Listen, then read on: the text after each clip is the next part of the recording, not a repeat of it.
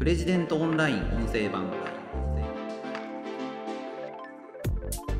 なぜマスコミはマスゴミと呼ばれるようになったのか。そこには愛憎が入り混じっているということをお話ししたいと思います。プレジデントオンライン編集長の星野貴彦です。この番組はプレジデントオンラインの配信記事の周辺情報や解説をお届けしています。今回紹介する記事はテレビっぽいものがあればテレビ局は必要ないのか。なぜマスゴミと呼ばれてしまうのかを考えるという記事です。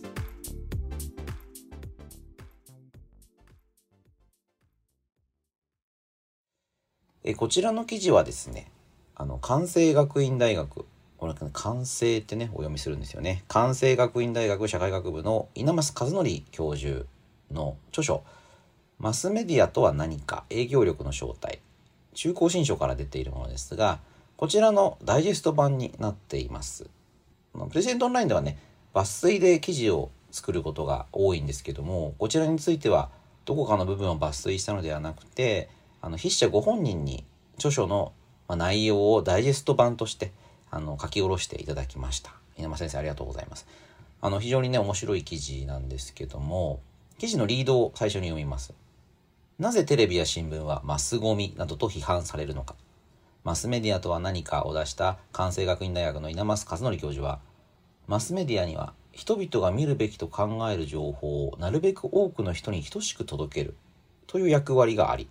その重要性は多くの人が理解している。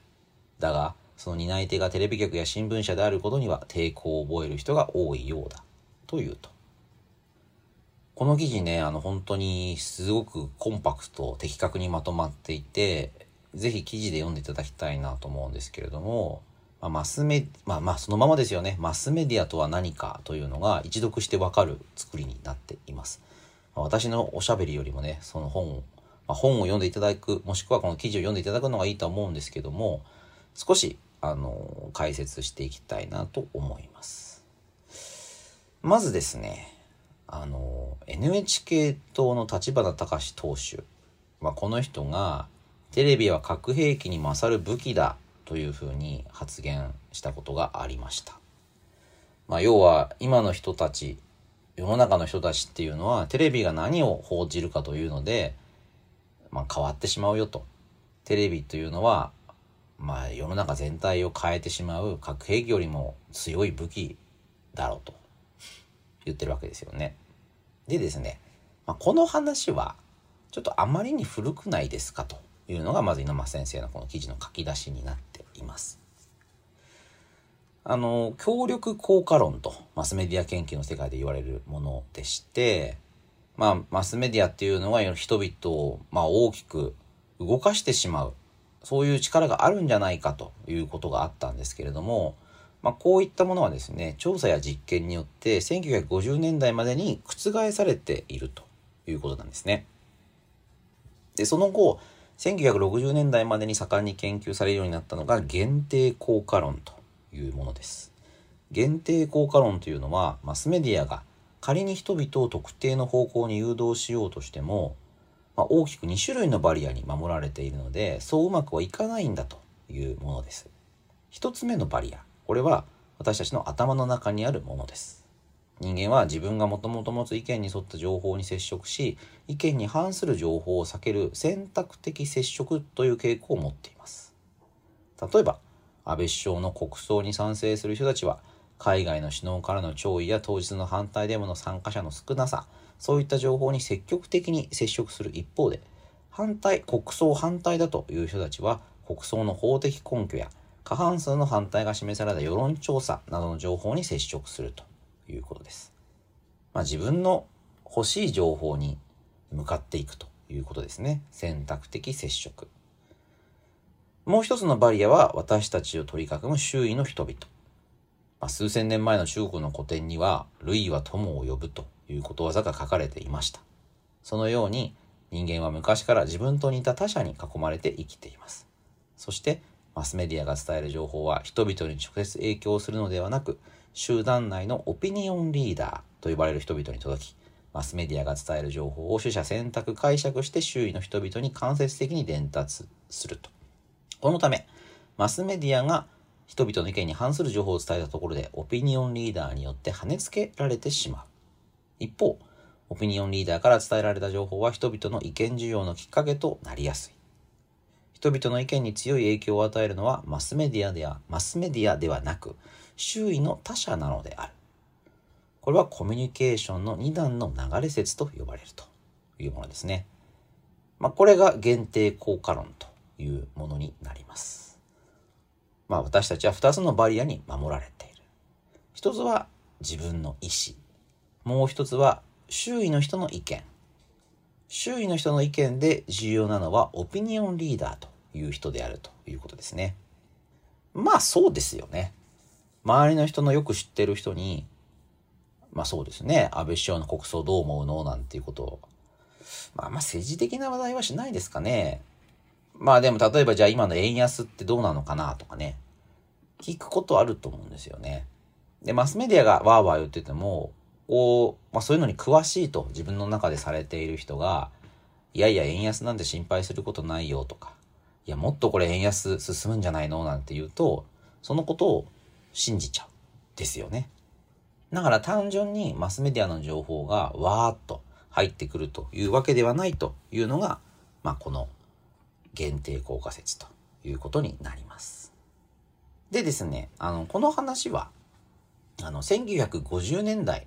まあ、60年代にはもうすでに否定されてたということなので、いや、その時にテレビはないじゃないかという人もいるかもしれません。で、ただですね、うん、例えば、ウェブ上での選択的接触を通じた人々の意見の分断。まあ今、ウェブでね、意見が分極化してるって言われますよね。もしくは、インフルエンサーを通じた2段階の情報接触。まあそういったものに現れているように、限定効果論が提示した論点というのは現代においても通用します。あるいは現代の状況にこそ当てはまる側面もある。で、もともとこれがまあ新聞やラジオの時代の議論で古いんじゃないかというのはまあその通りなんだけれども、まあその部分を補足するようなところで新しい協力効果論というのも出てきてるというのがこの稲松先生の論説になりますね。まあ協力効果論というのはまあ、マスメディアで全部、あの、コントロールされちゃうだろう。限定効果論というのはそうじゃないと。自分とか周りの人によるだろうと。で新しい協力効果論というのは、あの、まあ、こまあ、その限定効果論とはまた違う形の、あの、メディアの影響力というのがあるんじゃないかということですね。で、まあ、この中で、まあ、重要なのは、アジェンダセッティング議題設定効果というものですね。あの、まあ、情報のゲートキーパーにメディアがなっていて、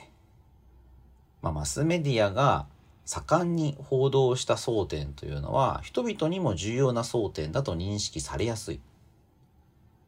重要な争点というふうになるものが、まあ、議題設定、アジェンダセッティングされると言われます。まあだから例えばウクライナ戦争っていうのをね、実際に目で見た人はいないんだと思いますよね、日本で。あ、まあいるかな。でもまあなかなか珍しいと思います。だから基本的にウクライナ戦争っていうのはメディアの向こう側で起きているもの。で、メディアで盛んにやっているので、我々は非常に重要な問題だというふうに認識するわけですね。まあ、これが議題設定効果というものです。だからあくまでも我々やっぱりメディアを通じてこの世の中を理解するというのがまあ、あの、まあ、現代社会の特徴であって、だから、まあ、新しい協力効果論。まあ、こう、マスメディアが、あの、重要性を持ってるというのは、まあ、そう言える部分もあるよということですよね。でですね、まあ、これに対して、インターネットが出てきたわけだから、マスメディアの情報支配から解放されて、私たちは幸せになっているはずだ。ということを、まあ、言ってる人が、まあ、ちょっといたんですけども、まあ、話はそう単純じゃないよということですね。まあ、見たい情報を見て、見たくない情報を見ない。まあ、インターネットによって、まあ、そういうことができるようになったわけですけれども、まあ、それがいいことかどうかというのは結構難しいよと。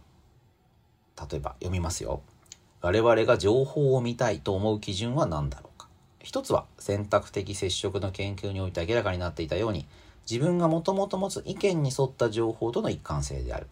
対立する陣営がそれぞれ自分の意見に沿った情報に接触し、それぞれの意見がどんどん極端化していくならば対話は成立しない。この現象は他者の意見を聞いているつもりでも実際には自分の意見の反響を聞いているようなものだということからエコーチェンバーと言われる。エコーチェンバー。まあ、小玉が返ってくるようなもんですよね。自分と意見と同じものを見てるわけだから自分の意見を強く確信するだけにしかならない。あの、自分の意見が揺さぶられるわけでもなく、自分の意見が怪しいと思うこともない。まあ、これがエコーチェンバーですね。で、さらには、我々が情報を見たいと思う基準のもう一つは自身との生活との関連性である。Facebook 創業者のザッカーバーグが、アフリカで死にかけている人々より、家の前で死にかけている一匹のリズの方があなたには重要かもしれないと表現しているように、人間は遠い世界で起こるニュースより自分の生活と直接結びついた情報を求める傾向を持つと。人間がもともと持つ意見に沿った情報や自分の生活に関連した情報を求めることは以前から存在する傾向であり、インターネットの登場によって生じたわけではない。しかし、かつてはマスメディアが選別した情報が一斉に伝えられることによって抑制されてきたこの傾向は、インターネット上でそのまま行動に表せるようになったのである。うん。まあこう、インターネットの登場で、マスメディアの支配からは自由になったかもしれませんけれども、まあ、今度はですね自分の見たいものしか見ないようになったので非常にこう極端になりやすくなっちゃってるということなんですよね。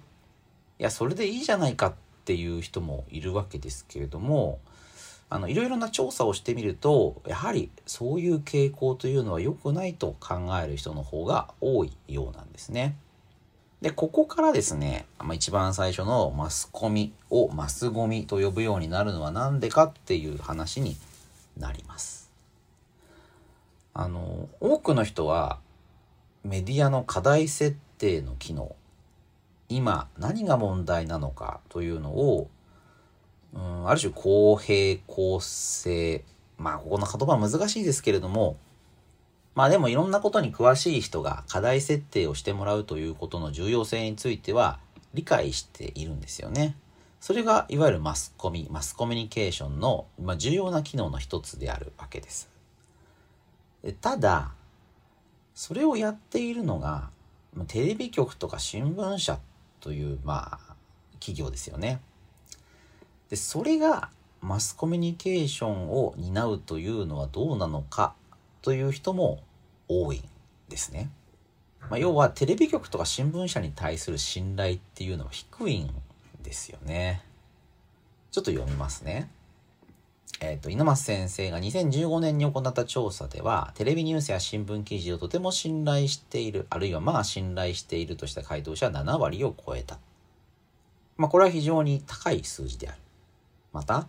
テレビ新聞があるから国民の声が政治に反映されるという質問に対して、そう思う、どちらかといえばそう思うという回答は57%と半数以上であった。日本の社会調査においてマスメディアに対する高い信頼が示される傾向は他の調査でも明らかになっていますと。しかし一方で、こうした調査でテレビ局、新聞社に対する信頼を尋ねた場合には、信頼している、かなり信頼しているとした回答者は4割以下であった。つまり、マスメディアという存在は重要だと思っていて、発信される情報についても一体の一定の信頼を置いているんだけれども、それを実際に担っているテレビ局新聞社は信頼していないという人が多いということなんですね。だから、マスゴミって言うんですよね。マスコミっていうものは重要だと思ってるんだけれども、その担い手に対して、まあ、不信があるので、マスゴミと別称を使うと。マスコミにね、全く力がないんだったら、マスゴミっていう言葉が出てくることないんだと思うんですよね。マスコミには、まあ、力があるというか役割、機能があるので、ただそれを果たしていないことから、まあ、マスゴミという言葉で罵るということなんだろうなというふうに思います。うん、だからこう結構ね、難しい問題ですよね。まあ難しくもないのかな。まあ、要はテレビ局とか新聞社の経営が不透明で、その担い手が非常に閉鎖的であるということが、まあ一番の問題なのかなと私なんか思います。まあこう、新卒採用でね、中途入社の人はやっぱり少なくて、こう、同じカルチャーの中で、まあ給料も高くて身分も保障されていて、そういう人たちが、まあ特権意識を振りかざして報道という仕事をしてるっていうイメージを持っている方も結構多いと思うんですよね。だもっとその組織自体が透明性が高かったり外からの人を積極的に取り入れられていたりあのメディア企業がこう開放的なものであればあなるほどこういうことなんだとみんなのためにやってくれてるねという形で信頼されることもあるんだと思うんですけれどもまあかなり閉鎖的ですよね。まあこれはあの例えばあの新聞社がテレビ局を持っちゃいけないとかですね。あ複数のテレビ局を持っちゃいけないとか。あのメディあのまたま新聞社っていうのは各都道府県で1社になっているとか。あのメディアって資本規制が結構あるんですよね法律上の。まあそのせいであのメディアの統合も進まないですしなんかこう何て言うんですかね閉鎖的でこう隔絶された場所っていうことになっちゃってるっていうのもあると思うんですよね。ある程度経営的自由度が高い方が市場のプレッシャーを受けてあの組織全体を開放、まあ、公開していくっていう流れができるんだと思うんですけれども現状のメディアはこう透明性が著しく低い、まあ、その中でいくつか不祥事とかがあるとまたマスゴミがっていうことに、ね、なりますよね。だメディアの役割っていうのは非常に重要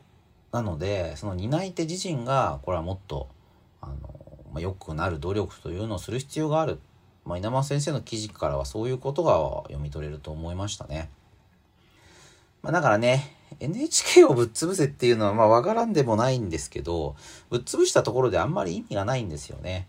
誰がそのマスメディアの担い手になるのかということが非常に重要で、その担い手の透明性というのを確保しなければいけない。NHK をぶっ潰したところで、もっと悪い組織がマスメディアの担い手になるのであれば、世の中は良くならないですよね。だどういう組織がマスメディア、まあ、組織というか、どういうものがマスメディアの機能、役割を果たすのかということに我々はもっと注目していく必要があるのかなと。エコーチェンバーというかね、特定の意見だけを信じてしまって他の意見を全く聞かない跳ねつけるということを続けていくと我々の社会そのものが成り立たなくなりますよね。違う人と一緒に暮らしていくというのが、まあ、人間社会の根本ですから他者を尊重する、まあ、最近はダイバーシティなんていうふうに言われますけれどもあんまりね僕横文字好きじゃないんですよね。他者を尊重するっていうのは非常に重要な概念ですし、まあ、マスメディアというのを通じてそういった他者の存在を知るということもあると思います。その時に、まあ、NHK がねいいかっていうのは難しいところですけれどもメディアをま敵対視するだけでそういうものなんか全くいらないんだというのは、まあ、これも極端なのかなというふうに思います。まあ、ぜひねこの記事と本を読んでいただいて考えていただけると良いのかなと思います。おすすめします。ということで今回紹介した記事はテレビっぽいものがあればテレビ局は必要ないのかなぜマスゴミと呼ばれてしまうのかを考えるについて解説しました。それではまた次回お会いしましょう。プレジデントオンライン編集長の星野貴彦でした。